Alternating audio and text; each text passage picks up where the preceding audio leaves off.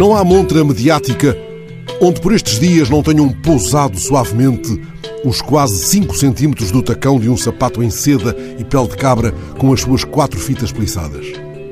Em que cada falso da história ou em que baú de uma primeira donzela da corte se terá perdido, entretanto, o par desse sapato branco de Maria Antonieta, agora leiloado em Versalhes.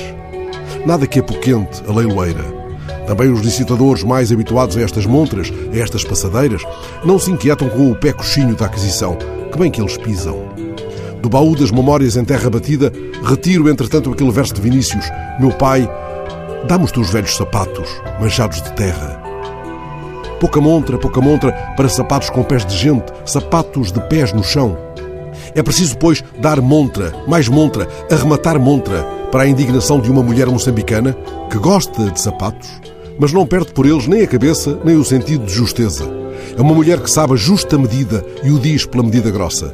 O gosto de Selma Wamus por sapatos não pisa a sandália de ninguém. A palavra dela, falada ou cantada, ou assomando à nesga curta da montra que lhe cabe, é tal como a plica da mais elegante bota ou botina de alto coturno, que disse ela, já não sei onde, ou que escreveu, em certa rede de que os jornais pescaram uma ideia certeira como a zagaia.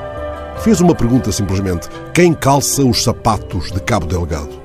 Selma, a grande cantora Selma Wamus, lembrou que são poucos os canais de comunicação que transmitem o que se está a passar no norte de Moçambique.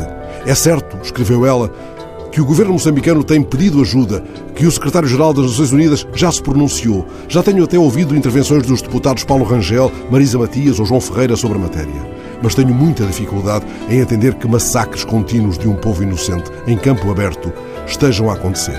E o apelo de Selma repete a pergunta já feita por ela em junho: quem irá calçar os sapatos de Cabo Delgado?